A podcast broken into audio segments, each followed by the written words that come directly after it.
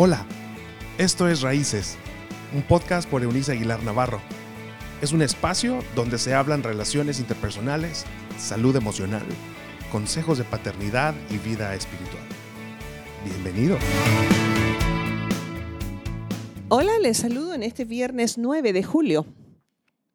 Seguimos este, disfrutando por, así como vinándolo positivamente, del calor de los julios, aunque en nuestra zona también llueve mucho en este mes, así que es bueno, muy bueno. Y con la pretensión, Dios mediante, de a finales de este mes haber concluido nuestra sexta temporada y ya Dios nos dirá cuándo regresar en nuestra séptima temporada, porque sí, Dios mediante así lo haremos. Y he estado reflexionando junto a ustedes en unos días de ah, esto del hambre de ser amados. Disfruto, sabe, mucho los momentos con mis nietos. No, no fui abuela presencial literalmente por varios años. Mis hijas han vivido fuera del país, fuera de México. Em, de hecho, una de ellas permanece fuera de México con su familia. La otra vivió Ah, muchos años en Argentina, pues, se casó con un argentino y vivieron allá. Así que mis nietecitos los veía pues por, por medio de la tecnología. Esto del FaceTime ha sido maravilloso. Y ahora ya tengo tres nietos viviendo en la misma región. Esto me hace una novata en el tema, pero disfruto, trato de he estado tratando de aprender a disfrutar la presencia, sobre todo del que nació hace casi un año, el más pequeño de todos, Em, esto de, el amor que uno puede proporcionar a un ser humano, pero la respuesta, ¿sabe? Que, que se obtiene. Y eso me lleva a nuestra última reflexión de esta semana, el amor que permanece. Y ah, me tomo la libertad, pues, de volver a leer esta cita de Isaías en la cual hemos estado basando nuestras reflexiones. Isaías capítulo 49, los versos 14 al 16 del texto bíblico antiguo testamentario tomado de una versión moderna del texto bíblico, traducción lenguaje actual. El pueblo de Jerusalén decía, Dios me abandonó, mi Dios se olvidó de mí. Pero Dios respondió, Jerusalén, ¿acaso puede una madre olvidar o dejar de amar a su hijo? Aunque ella lo olvidara, yo no me olvidaré de ti. Yo te llevo grabada como un tatuaje en mis manos. Siempre te tengo presente, siempre te tengo presente, con eso me quedo. Esto es en el contexto de lo que Isaías, este, este hombre de Dios, este antiguo hombre de Dios, este, nos dejó para reflexionar. Es en esta temporada en la que Judá, el reino del sur, eh, fue llevada cautivo a Babilonia años, 70 años de desprenderse de su tierra, de lo amado, de lo conocido, de su cultura, de, todo lo que significa la cultura. Yo no sé usted, pero cuando uno se impregna de la cultura de su lugar de origen, bueno, una canción, una melodía, un olor, un, perfume, em, un paisaje, puede recordarte, puede ah, llevarte a evocar tu niñez, por ejemplo. Y lo hablo por a lo mejor los millones de desplazados de su tierra que existen hoy. En mi región, donde, donde tengo el placer de vivir, veo muchísimos migrantes de Centroamérica que van hacia los Estados Unidos, porque estamos aquí a seis horas de la frontera con los Estados Unidos. Em, y sabe, tengo especial compasión por ellos. Y dedico parte de mis dádivas voluntarias eh, que separo y decido separar pues semanalmente para ellos. Y no lo estoy comentando porque soy una buena persona, sino porque he aprendido que eso es, es una manera de prestarle a Dios. Eso es así. Y bueno, lo digo porque siempre pienso, ¿qué sentirán al final del día? Un lugar donde llegar no tienen ya no tienen, no sé, la comida que en su casa se les preparaba, ni están los olores o los sabores, no están los paisajes, y están solos, están abandonados, están huérfanos. Dejaron personas muy amadas, Yo lo sé porque al final yo misma soy una inmigrante en México. Mi estatus migratorio en este amado país es de inmigrada ya. Seguramente en algún punto de, de mi voluntad estará el hacerme ciudadana, aunque no ha sido imprescindible. He sumado a este país todo lo que Dios me ha dado para hacer desde mi plataforma, pequeña, pero lo he hecho, en fin. Pero sé lo que se experimenta, ¿sabe? Em, en fin, ¿por qué estoy haciendo alusión a esto? Porque, ¿qué es lo que permanece en nosotros? Permanecen las cosas y las personas que amamos.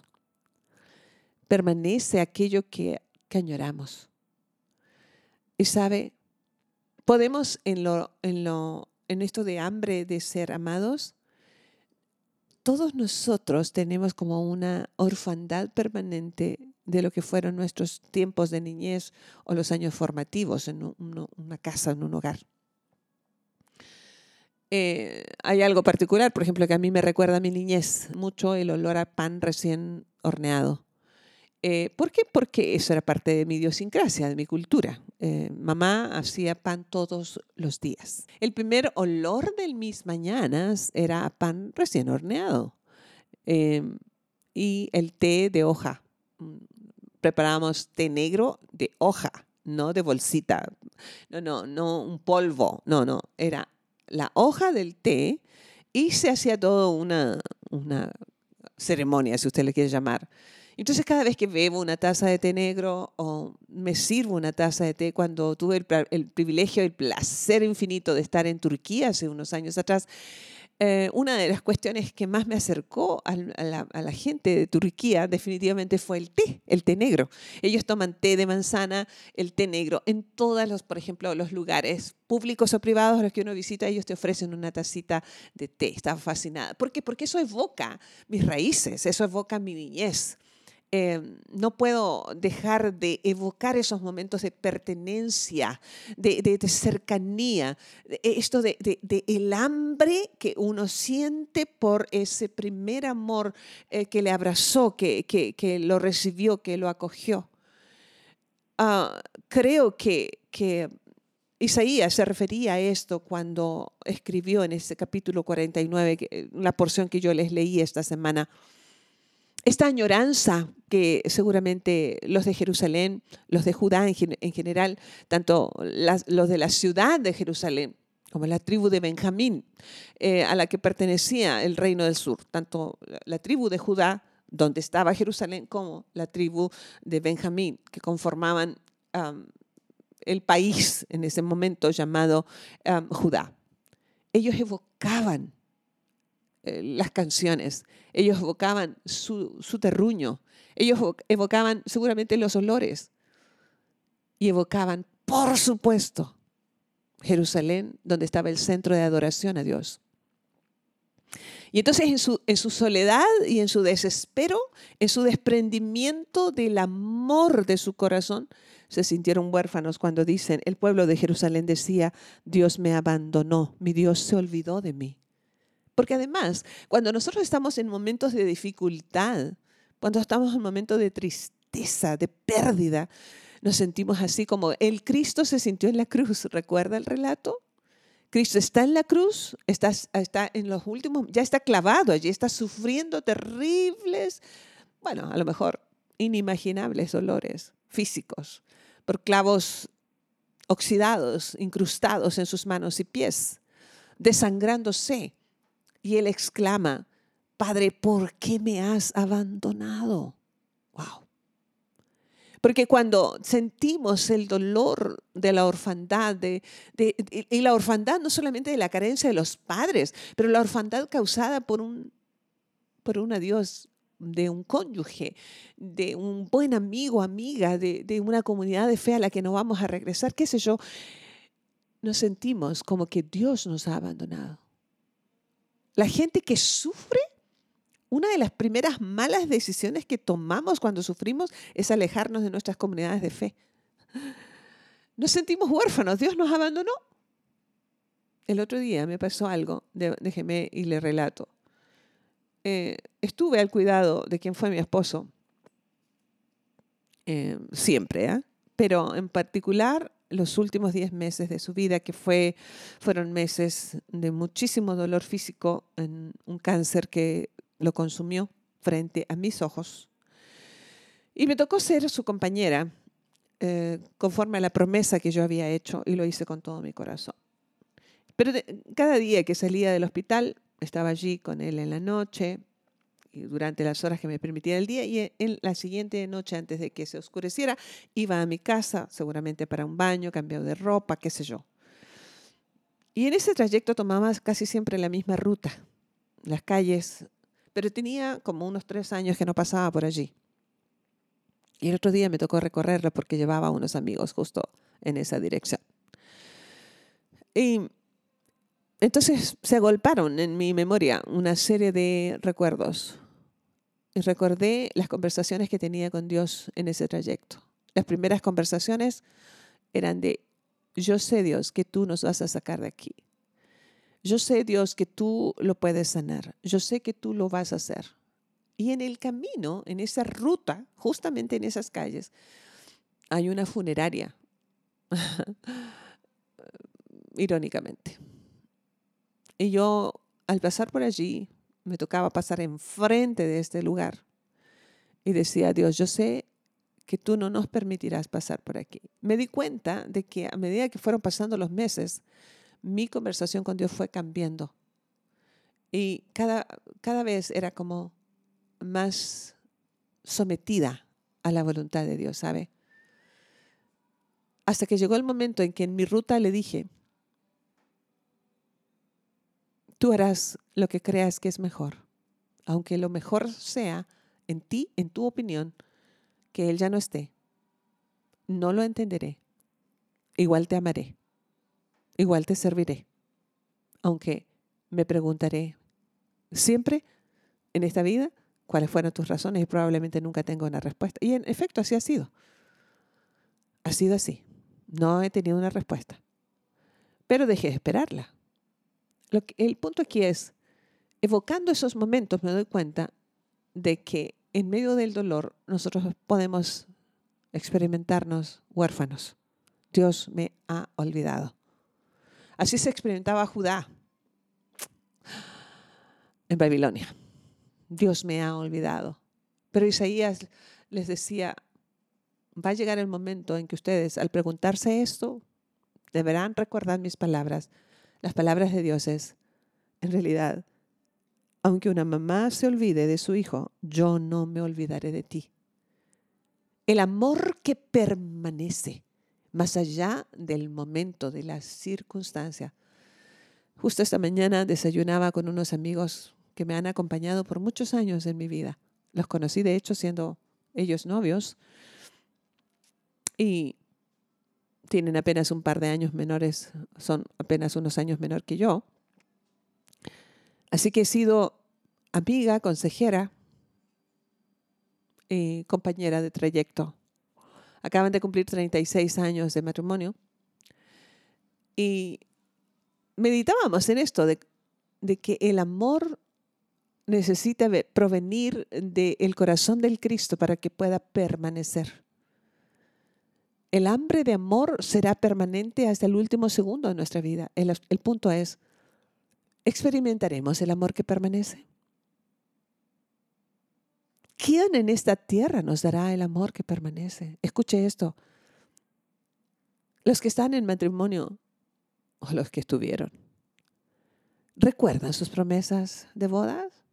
el día de la boda. Estaré contigo. En la riqueza, en la pobreza, cuando tengas cabello, cuando no lo tengas, cuando cambie tu figura, cuando envejezca tu piel, cuando cambie tu apariencia. ¿Será posible? Veía a mis amigos y me alegraba por ellos. De verdad se necesita un amor muy comprometido entre un hombre y una mujer para que pueda permanecer. Porque la vida es un sinónimo de vicisitudes. Eso es. Eso es vivir. Mi padre decía, la vida tan llena de muerte. Eso es así. Pero no es para tomarlo mal, ¿sabe? Para deprimirse, sino para desarrollar una clase, un tamaño de amor que permanezca. Debemos beber del amor que permanece, del amor que está, del amor que se da, del amor que va más allá de las simples promesas. Una de las cuestiones que al menos cuando viví en matrimonio nos ayudó a permanecer fue que cada fecha importante, los cumpleaños de ambos, no sé, aparte de los aniversarios, las fiestas de fin de año, qué sé yo, aprovechábamos para retomar nuestras promesas y hacerlas nuevamente, reiterarlas. ¿Por qué? Porque nos hacía conscientes del milagro de estar juntos y además de que todos necesitamos, los seres humanos necesitamos recordar nuestras promesas. Pero sabe, hay un solo amor que permanece. Y por eso siempre, o por lo general usted me escucha decir al final de mis plegarias, gracias porque siempre te quedas. Bueno, el amor de Dios es el único que permanecerá, no solamente en esta vida, pero en la eternidad. Escuche bien lo que le voy a decir. No hay amor humano entre un hombre y una mujer, entre padres e hijos, que alcance la eternidad. No es así. Aunque en los momentos de romance la gente dice, tú serás mi amor eterno, pues no, no es así. Jesús aclaró que el matrimonio es para esta vida, este, este, este, la existencia en este mundo. La eternidad es otro cantar. Entonces, el único amor que al final permanecerá es el de Dios a través del Cristo mm, dado a nosotros. Así que arropémonos fuerte allí, nos metemos en su regazo, vivimos tatuados en la palma de sus manos. No hay manera, aun cuando las circunstancias a veces nos indiquen lo contrario y nuestro mundo emocional se conmueva negativamente, Señor, me has abandonado, porque es el dolor gritando, es la pérdida gritando, es, el, es eh, ah, la decepción gritando, es la soledad hiriente gritando. Pero Dios dice, no es posible que yo me olvide de ti. Mi amor permanecerá más allá de toda circunstancia. Y eso me, no puedo pues evitar sonreír ilusionada, agradecida, apasionada por mi Cristo, porque sé que más allá de cómo yo me sienta, su amor permanecerá. Incluso cuando yo no le ame, Él me amará. Incluso cuando yo le abandone, Él no me abandonará incluso cuando yo me muera, Él permanecerá. Qué, qué amor tan increíble. Les invito a disfrutarlo, a disfrutar esto de te tengo grabada como un tatuaje en mis manos, en las palmas de mis manos. Disfrútese así de amado, así de amada, así de acepto. Y cuando su mundo interior, su, su, su copa esté rebosando de este amor, usted estará listo a amar a los demás deje de buscar en un matrimonio, en una pareja, en un noviazgo, en los hijos, en los amigos. Deje de buscar el amor que permanece. No, no, no, no, no. El amor humano es imperfecto. Pero Cristo nos satisface absolutamente. Y de esa, satisfacción absoluta podremos entonces entregar amor a los demás. No espere nunca que otro ser humano supla a ese nivel su necesidad de ser amado y acepto. No está, no es ni siquiera el plan de Dios. Así que no se extrañe cuando sea decepcionado por otro ser humano. ¿Dónde está la extrañanza? ¿Dónde está? ¿Dónde está lo novedoso? Es un ser humano y ya. Punto. Yo dejé de decepcionarme de las personas hace muchos años cuando entendí esto. No le doy tanto crédito a otro ser humano. Me gusta amar a las personas, servirlas mientras se me dé la oportunidad. Cuando uno de los dos decida lo contrario, así de sencillo, se acabó nuestro tiempo de caminar juntos, sin amarguras, sin rencores, sin resentimientos, porque el amor que permanece, eso, permanecerá aquí y en la eternidad. ¿Por qué no aferrarnos al único amor que permanecerá? ¿Por qué se atreve el ser humano a aferrarse a otro ser humano? Por eso dijo Dios a través de Jeremías, otro hombre suyo. Maldito el hombre que confía en otro hombre. Pero benditos son los que confían en el Señor y ponen toda su confianza en Él. Serán como árboles plantados junto a corrientes de agua. Y aún la sequía. En medio de la sequía, dice, estarán verdes y vigorosos. ¿Cuál es la fuente de donde usted bebe el amor y la aceptación?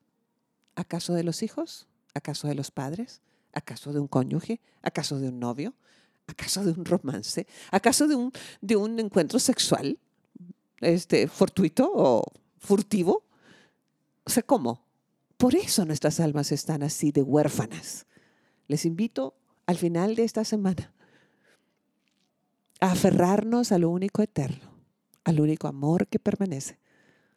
Cristo, la roca de los siglos, el único amor inamovible y permanente.